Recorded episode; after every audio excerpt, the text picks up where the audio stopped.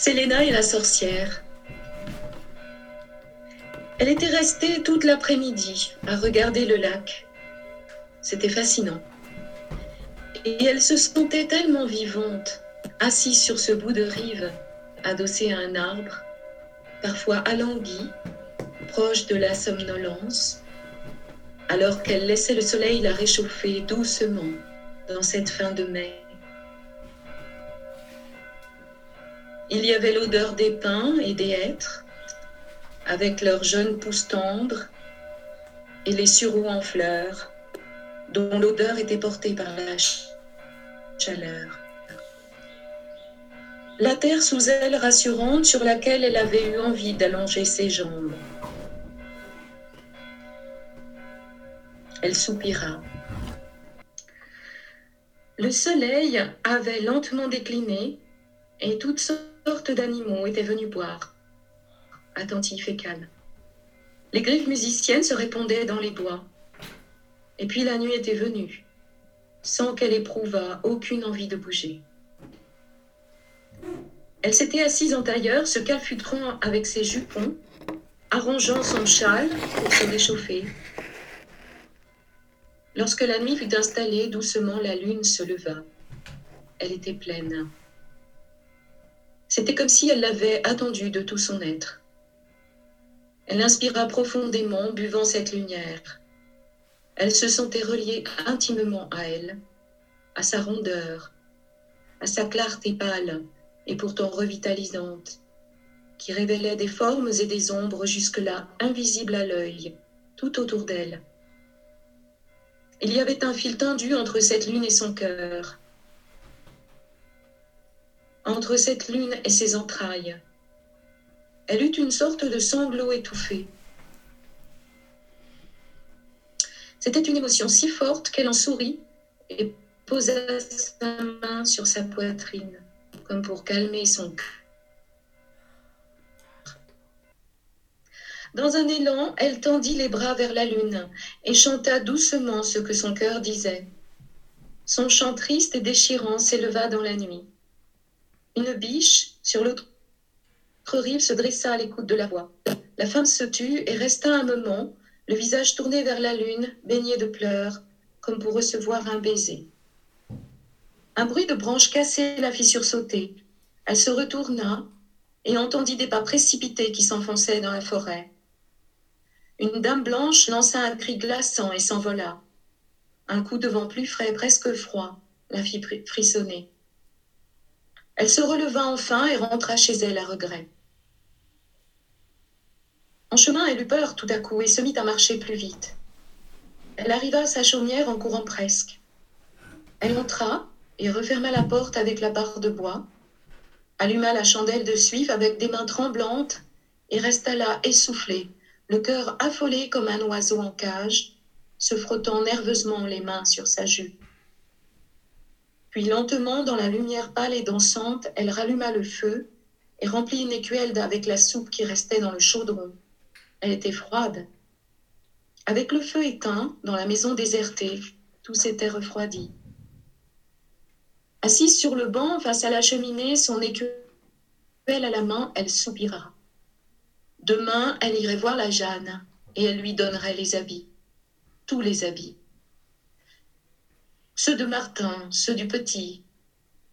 Elle sentit dans son ventre une douleur qu'elle connaissait bien maintenant, celle du chagrin.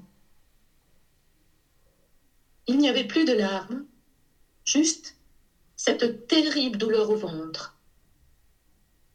Un rayon de lune passa par la fenêtre et éclaira le sol à ses pieds. Elle regarda par la fenêtre, sourit à la lune, ferma les yeux et soupira de nouveau. La Jeanne était dans la laiterie en train de faire du fromage lorsqu'elle arriva le lendemain. Elle s'assit sur un tabouret, lui montra la corbeille pleine d'habits. C'est pour vous. Il y a deux tuniques en lin toutes neuves que j'avais faites pour Martin, des culottes et tout plein de langes du petit. Jeanne la regarda attentivement et soupira. Merci. Elles restèrent silencieuses un moment, Jeanne concentrée sur sa tâche, à remplir les faisselles de cahiers de chèvre elle mâchonnant un brin de paille perdu dans ses pensées. Tu sais, les gens commencent à jaser, dit Jeanne. Elle releva les sourcils et regarda Jeanne d'un air étonné. Il faudrait que tu te retrouves un époux. Ça fait déjà plus d'un an. Tu ne peux pas rester seule. Le bûcheron dit que tu restes dans la forêt la nuit et que tu fais des invocations. Je les ai entendus parler tous les deux avec mon homme hier soir. C'est dangereux, dit Jeanne. Elle soupira. Je n'en ai pas le cœur, dit-elle à voix lasse. C'est trop tôt. Elle se releva, salua Jeanne et rentra chez elle troublée. Des invocations. C'était donc lui hier soir dans la forêt. Elle secoua la tête et reprit sa marche. Elle devait s'occuper du potager. Elle n'avait rien fait de l'après-midi hier. Célina se réveille en hurlant. Elle se sent tendue comme un arc. Son corps est douloureux et elle n'a presque plus aucune sensation dans ses mains et dans ses pieds. Ses mâchoires sont grippées et sa langue comme un morceau de bois. Elle est figée et ne sait plus comment revenir dans son corps glacé. Elle bouge un peu ses mains et ses pieds, respire profondément et réussit à s'asseoir dans son lit. Elle ne se souvient pas de son rêve, juste l'image d'un corps de femme recroquevillé en position fétale, baignant dans un rayon de lune, dans un endroit sombre et terrible. Son cœur bat encore fort et elle se sent oppressée. Elle se lève et ouvre la fenêtre. Cette fin de mai est très douce, et les robiniers de l'avenue sont déjà en fleurs. Ils exhalent un parfum suave et miellé, assez enivrant.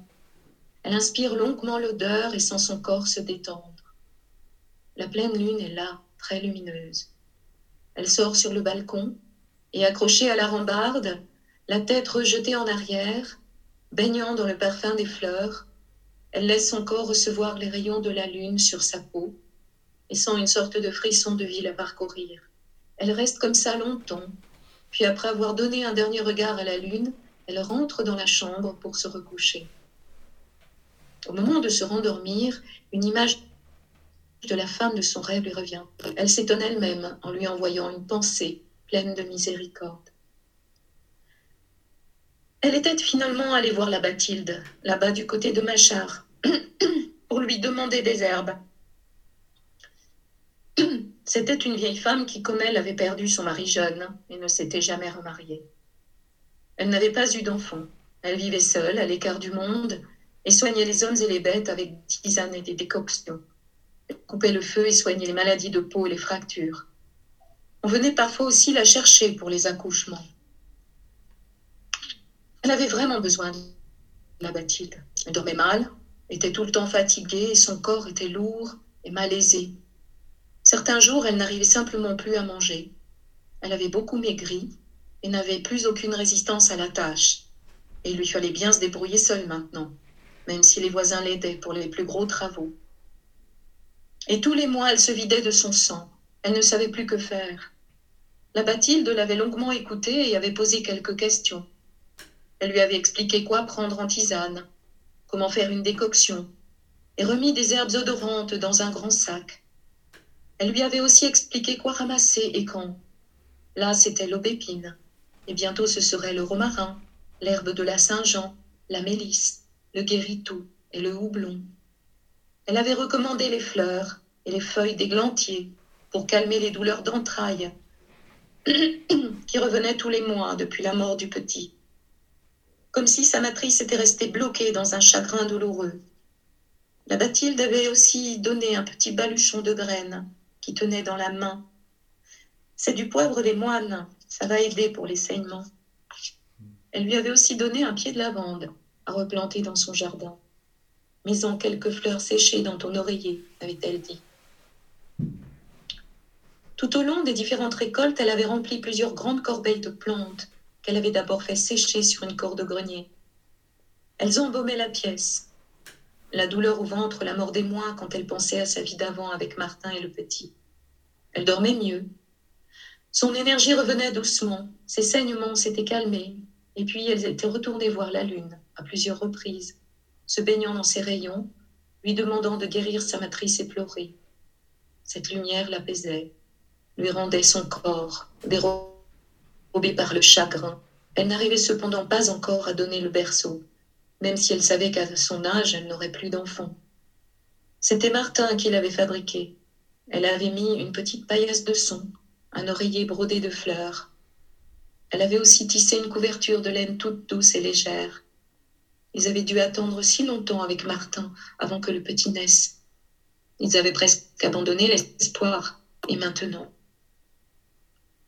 Elle repartit émietter ses herbes sèches dans un grand pot et soupira.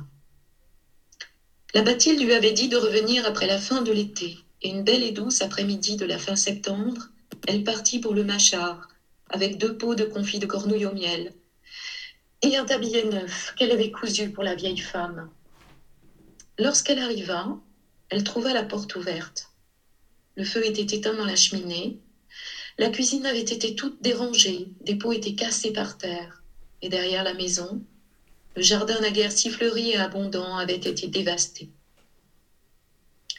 Elle fut prise d'un grand malaise et ressortit pour appeler la Bathilde d'une voix fêlée d'angoisse, sans succès. Elle repartit chez elle à vive allure, très alarmée et inquiète pour cette vieille femme généreuse et douce qui s'était intéressée à elle, l'avait si bien aidée. Elle apprit le lendemain par la Jeanne que la Bathilde avait été dénoncée, arrêtée et emmenée à la ville.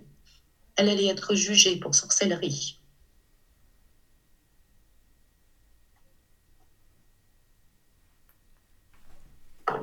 Quelques jours après, un groupe d'hommes en habit, des bourgeois et des religieux, était venu au village. Il y avait eu un prêche au temple pour encourager les gens à dénoncer les actes sataniques. On avait installé pour cela une boîte dans l'église, et quelqu'un y avait mis son nom. Des hommes du village étaient venus pour l'emmener. Sa maison et sa terre avaient été confisquées. Tout ce qui lui appartenait avait été brûlé, dehors devant la ferme. Dans le grand feu que le bûcheron et quelques hommes continuaient d'alimenter, brûlait encore un pied de berceau, un tissu brodé de fleurs, et ils y jetèrent aussi quelques corbeilles de plantes sèches. Un homme cracha dessus. La femme est allongée sur la terre battue dans la cellule. Les rayons de la pleine lune caressent doucement son corps épuisé à vif, dont chaque parcelle a été piquée et qui n'est plus que douleur. Douleur sourde dans chaque organe, douleur battante dans chaque membre, dans les pieds, dans tous les doigts. Pas un recoin de peau qui ne soit douleur. Chaque inspire ignore s'il va réussir à se frayer un chemin, et l'expire doit se faire en plusieurs fois. Et c'est comme si l'arrière de ses yeux allait exploser, comme si sa gorge allait se bloquer et s'étouffer. Un grand battement lui tenaille la tête, l'impression qu'il n'y a plus rien sur son crâne. On l'a tiré par les cheveux, on a répandu un liquide brûlant sur son crâne. A-t-elle encore des cheveux? Qu'est-ce qui existe encore en moi? Qu'est-ce qui est là? Mon cœur bat encore. Et puis elle sent le rayon de lune sur elle. C'est comme une sensation douce, de caresse, qui ne serait pas passée par la peau une caresse intérieure. Elle réussit à ouvrir un œil et voit la lune à travers les barreaux de la petite fenêtre, en haut du mur. Cette sensation d'être caressée à l'intérieur du corps, à l'intérieur des os, lui donne un grand apaisement. Elle envoie à la lune le souhait de mourir et de retrouver son homme et son petit. Puis doucement, sous le rayonnement pâle et bienveillant, elle expire. Séléna hurle et se redresse d'un coup dans son lit, le rêve est revenu. Mais qui est cette femme? C'était tellement réaliste. Son corps est perclus de douleur et elle se sent à vif. Ça parle d'elle. C'est comme si tout cela lui était déjà arrivé. Ce jour-là, sur le divan du psychanalyste, un peu chamane, Selena explore les endroits où sa puissance est bloquée. Professionnellement, dans sa vie affective, il y a toujours un endroit où elle se limite, où elle ne se sent pas légitime. Un frein discret et incompréhensible. Les yeux fermés, elle se concentre sur ce sentiment de puissance empêchée et sur la façon dont son corps l'exprime par des sensations et des tensions. Soudain, la scène est là. Assise sur une chaise en métal brûlant, une femme hurle. Elle ouvre les yeux, se redresse terrifiée et décrit la scène. Oui, dit-il, ces mémoires sont là. Il faut les laisser partir. Elle se rallonge et replonge dans son corps et dans les tensions, sans les muscles nués, la respiration oppressée, l'étouffement. Une autre vision, la fumée partout, elle est sur un bûcher. La vision disparaît. Elle ouvre les yeux et regarde le plafond du cabinet. Cette peur de montrer sa puissance, c'est donc ça. À un moment, pour les femmes, c'est devenu un danger de mort. Les femmes ont perdu leur humanité. On leur a contesté leur âme. On a pris possession de leur corps. Je n'ai pas le droit d'être moi. Et il y a au cœur de tous ces dénis de ma puissance cette question. Suis-je un être humain légitime? Selena.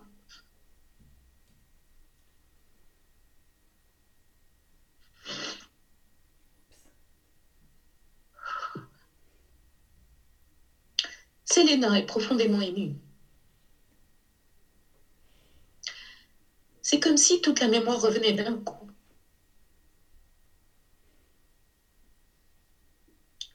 Un trauma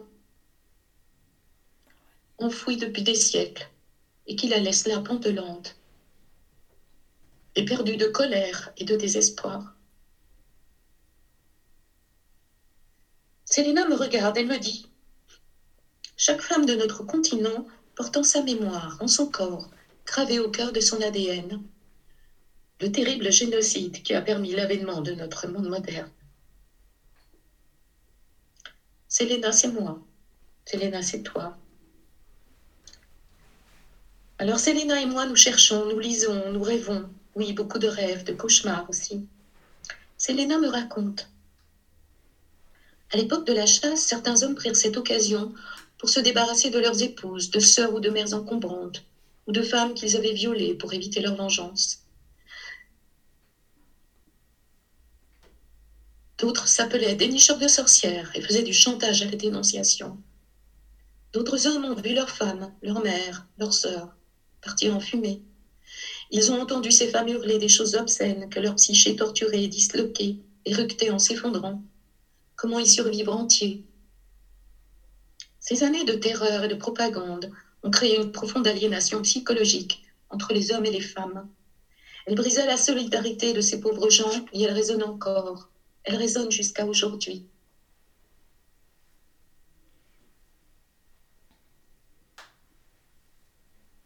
Les femmes furent abandonnées à leur sort, privées de leur pouvoir social, de leur autonomie, de leur corps qui fut obligé d'engendrer selon les règles et sous le contrôle des autorités.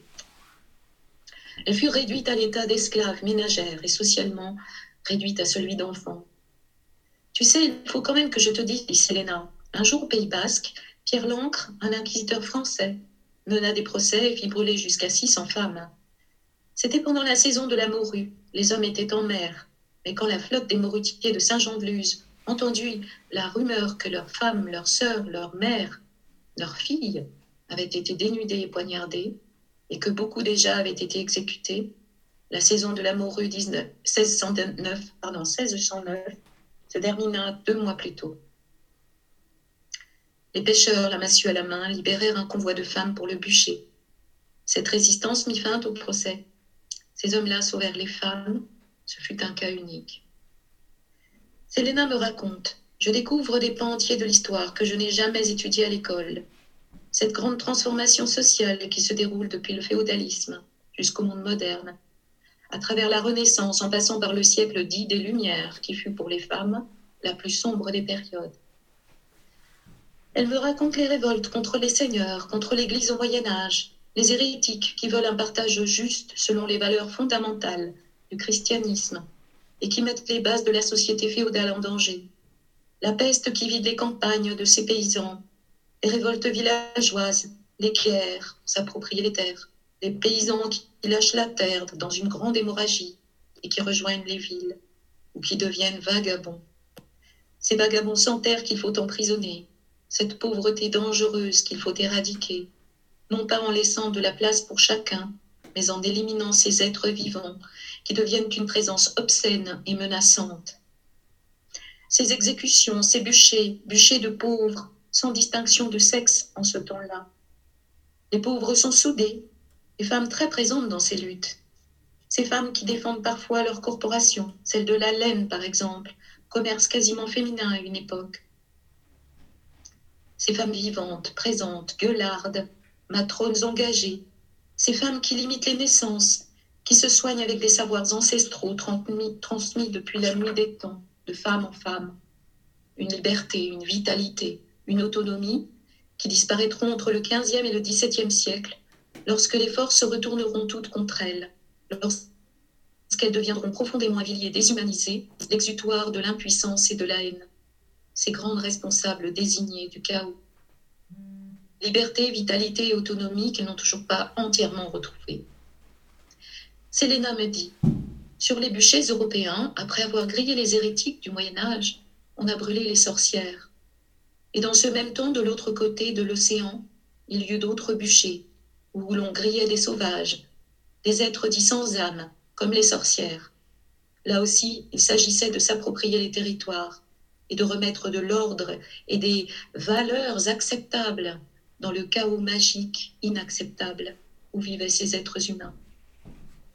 Elle me tend un livre intitulé Caliban et la sorcière. Je lis. Lorsque les jésuites européens se trouvèrent en contact avec les populations américaines, ils furent impressionnés par la générosité des Nascapi, leur sens de la coopération et leur indifférence aux stratifications sociales, mais ils furent scandalisés par leur absence de morale. Ils constatèrent que les Nascapi n'avaient aucune conception de la propriété privée, de l'autorité, de la supériorité masculine, et qu'ils refusaient même de punir leurs enfants. Les jésuites décidèrent de changer tout cela, se proposant d'enseigner aux Indiens quelques rudiments de civilisation, convaincus que cela était nécessaire pour en faire des partenaires commerciaux fiables. Pour cela, ils leur enseignèrent d'abord que l'homme est le maître, qu'en France, les femmes ne dominent pas leur mari, que les flirts nocturnes, le divorce au gré de n'importe lequel des partenaires, ainsi que la liberté sexuelle pour chacun des époux, avant ou après le mariage, devaient être proscrits. Voici un exemple, voici un exemple parlant entre un jésuite et un homme nascapi. Je lui déclarai qu'il n'était pas convenable qu'une femme aime quelqu'un d'autre que son mari et qu'avec ce mal glissé entre eux, il ne pouvait être sûr que son fils, alors présent, soit effectivement le sien. Il répondit Pas être censé.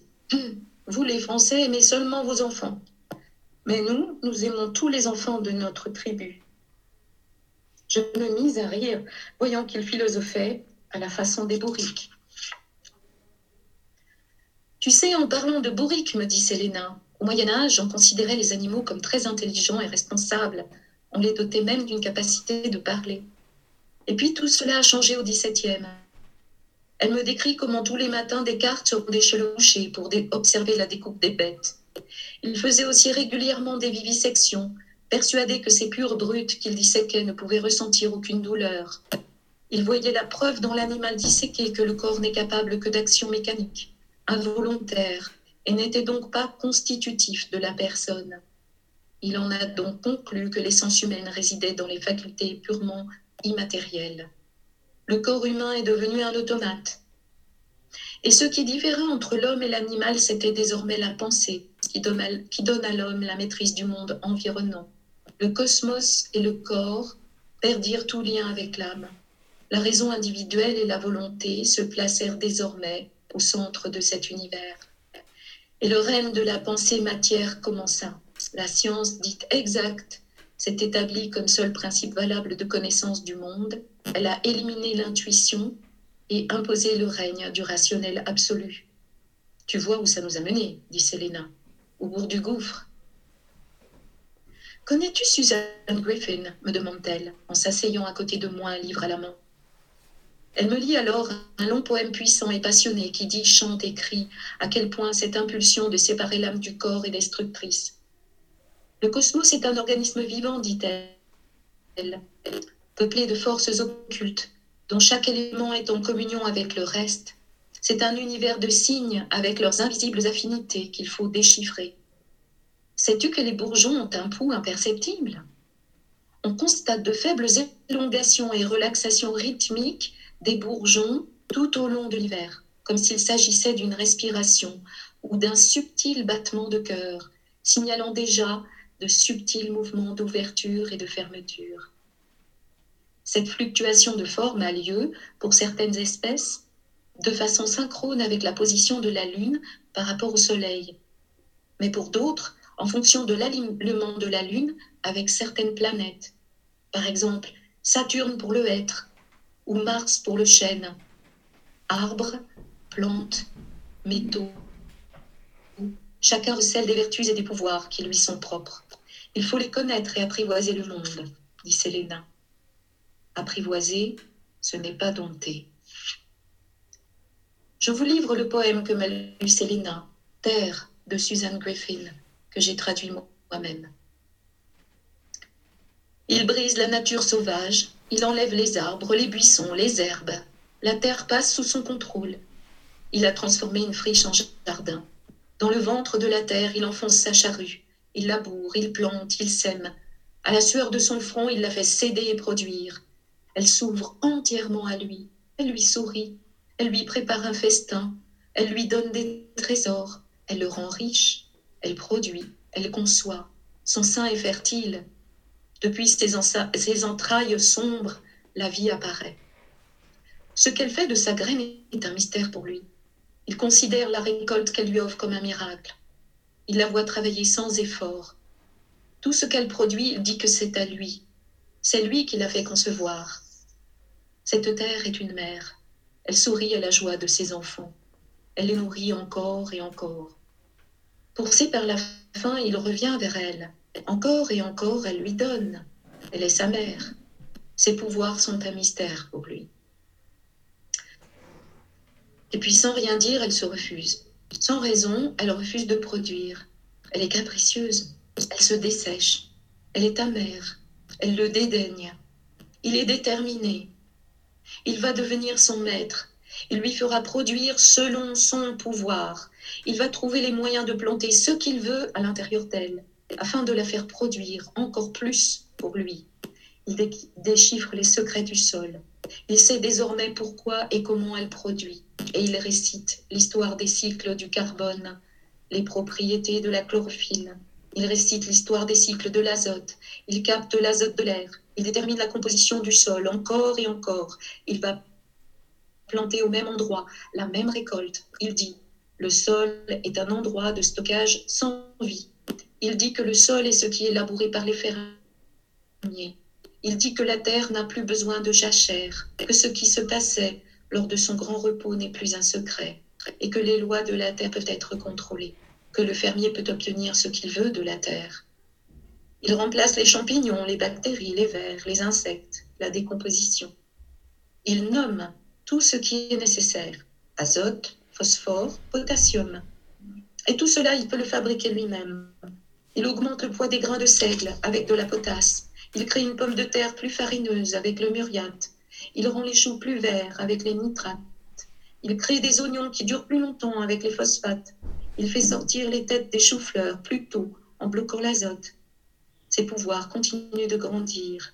Fertilisant, sulfate d'ammonium, phosphate, potasse, sulfate de fer, synanamide de calcium, oxyde de calcium, sulfate de zinc, phénobarbital, amphétamine, oestrogène, méprobamate, thalidomide, chlorure de benzétonium, valium, hexachlorophène, diéthylstilbestrol. Tout ce qu'elle peut utiliser pour pouvoir continuer, elle le prend. Elle dit que la souffrance est insupportable. Donne-moi quelque chose, dit-elle. Alors ce qu'il lui donne, elle le prend à l'intérieur d'elle, sans demander pourquoi. Elle dit maintenant que les bords de ce qu'elle voit sont flous. Les bords de ce qu'elle voit, ce qu'elle veut, de ce qu'elle dit sont flous. Donne-moi quelque chose, dit-elle. Et ce qu'il lui donne, elle le prend, sans poser de questions. Elle dit que la douleur est partie, ou qu'elle n'arrive pas à se rappeler, ou qu'elle ne se souvient pas comment tout cela a commencé, ni à quoi elle ressemblait avant, ou si elle va survivre sans ce qu'il lui donne, ou qu'elle ne se rappelle pas pourquoi elle continue encore. Il lui dit qu'elle ne peut pas continuer sans lui. Il lui dit qu'elle doit prendre ce qu'il lui donne. Il lui dit aussi qu'il la protège des prédateurs. Il lui donne son dichloro-diphényltrichloroéthane, sa dieldrine, son naphthalène, son chlordane, son parathion-méthyle, son malathion, son sélénium, son pentachlorophénol, son métarsenite de sodium, son amitrol, il l'a débarrassé de ses nuisibles, dit-il. Et puis maintenant, il est en train d'imaginer des moyens de se séparer d'elle. Il envoie des machines faire son travail. Son travail à lui maintenant demande aussi peu d'efforts que le sien à elle jadis. Il accomplit d'un simple mouvement de la main des journées de travail, il ne prie plus, il n'implore plus. Il ne fait que prononcer des mots à distance, et ses mots sont exécutés. Et même quand il lui tourne le dos, elle produit. Et dans son esprit, il imagine qu'il peut désormais concevoir sans elle. Dans son esprit, il développe des moyens de supplanter ses miracles à elle, pas avec son miracle à lui. Dans son esprit, il n'a plus besoin d'elle. Ce qu'il possède, dit-il, est à lui. Il peut en faire ce qu'il veut, l'utiliser ou l'abandonner. Et maintenant, dit Séléna, ce qu'il a fait à la Terre, il veut le faire à la Lune, à Mars ou à Vénus. Elle me montre un article paru dans le journal Libération du 5 septembre 2020, intitulé Il faut dépoussiérer la Lune. Il faut penser à tout avant de retourner sur la Lune et d'envisager y installer une base habitée. Comment construire des bâtiments et isoler les températures extrêmes, comment se protéger des radiations, des micrométéorites, météorites, pardon. Comment produire de l'eau et de l'oxygène? Et surtout comment se débarrasser de cette affreuse et insupportable poussière grise qui se colle partout? Les astronautes des missions Apollo s'en plaignaient souvent. Le régolithe lunaire, la poussière de roche recouvre la surface de l'astre, est très fine, à la fois collante et abrasive. Elle s'accroche à la combinaison sans qu'on arrive à l'en déloger, raidit ses articulations et abîme les bottes. Elle recouvre les panneaux solaires et les visières des casques. En 2017, une doctorante américaine a travaillé pour la NASA à la conception d'une combinaison qui repousserait le régolithe. Aujourd'hui, des chercheurs de l'Université du Colorado à Boulder ont une nouvelle idée complémentaire. On nettoyait la poussière au faisceau à électrons Dans une chambre à vide, ils ont fait le test avec une sorte de pistolet à électrons sur des surfaces poussiéreuses. Et le régolithe s'envole comme par magie. La charge négative des électrons s'accumule dans la zone visée jusqu'à ce que la surface et la poussière se repoussent l'une l'autre comme des aimants, explique Zhu Wang, co-auteur de l'étude parue dans Acta Astronautica. Pauvre lune, me dit Selena, ils veulent y faire le ménage. Les Chinois veulent y extraire de l'hélium 3, mais aussi du cérium, du terbium, du samarium, du scandium, du gadolinium, du lantane, tout plein de métaux rares. L'homme est ivre de ce pouvoir de coloniser, d'exploiter, ivre de ce pouvoir de démiurge sur la matière qui fait disparaître l'âme et la magie du monde. Exploiter, dompter, saccager en fin de compte. Alors que ce désir de posséder et de soumettre grandissait, il fallait que ces femmes qui représentaient une autre façon de se relier à la nature, que ces sauvages qui vivaient en accord avec le sauvage, que tous ces êtres disparaissent et soient disqualifiés. Deux grands génocides contemporains l'un de l'autre, et la destruction à très grande échelle de la Terre qui commençait. Lune, avec ton beau visage rayonnant et doux, tu te penches sur nous, comme jadis notre mère se penchait sur nos berceaux. Éclaire-nous. Le 13 septembre, je tombe sur cet article du Guardian que je cours montrer à Selena. 300 ans après, des milliers de femmes qui furent brûlées comme sorcières vont-elles finalement obtenir justice? C'est une avocate qui porte l'affaire, et ça se passe en Écosse. Je cite C'est une période incroyablement triste de l'histoire des femmes. Ces femmes étaient sans voix, incapables de prendre leur propre défense. Nous devons absolument reconnaître le terrible tort qui leur a été fait. Selena et moi nous regardons en souriant, émus. Rien n'est perdu. Et puis, juste comme je finis d'écrire ce texte, je reçois un poème écrit par une guérisseuse et poétesse mexicaine, qu'une amie un peu sorcière m'a envoyé. Voici sa traduction. Soigne-toi avec la lumière du soleil et les rayons de la lune avec le son de la rivière et celui de la cascade, avec le ressac de la mer et le battement d'ailes de l'oiseau. Guéris-toi avec la menthe, le nem et l'eucalyptus. Adoucis-toi avec la lavande, le romarin et la camomille. Réconforte-toi avec le cacao et une touche de cannelle. Mets de l'amour dans ton thé plutôt que du sucre et bois-le en regardant les étoiles. Guéris-toi avec les baisers que le vent te donne et les embrassades de la pluie. Renforce-toi en posant tes pieds nus sur la terre et tout ce qui y pousse. Fais grandir ton intelligence chaque jour en écoutant ton intuition et en regardant le monde avec cet œil que tu as au milieu du front. Saute, danse, Chante afin de vivre plus de bonheur. Guéris-toi avec de l'amour, de l'amour très beau. Et rappelle-toi toujours, tu es le remède. Oui, rien n'est perdu, me dit Selena. On n'arrive pas à vous compter. On dit cinquante mille, on dit deux cent mille. On dit qu'en fait, on ne sait pas. En Suisse, les documents qui permettraient de connaître votre nombre exact n'avaient pas encore été entièrement étudiés à la fin du XXe siècle. Et aujourd'hui, les chiffres varient grandement. Paysanne, pauvresse anonyme, morte en masse, sur plus de deux siècles, parce que le pouvoir passait inexorablement aux mains des matérialistes, ceux qui ont aujourd'hui presque réussi à dévaster notre monde et qui s'attaquent désormais à la Lune. Sorcière, je vous dédie ce texte.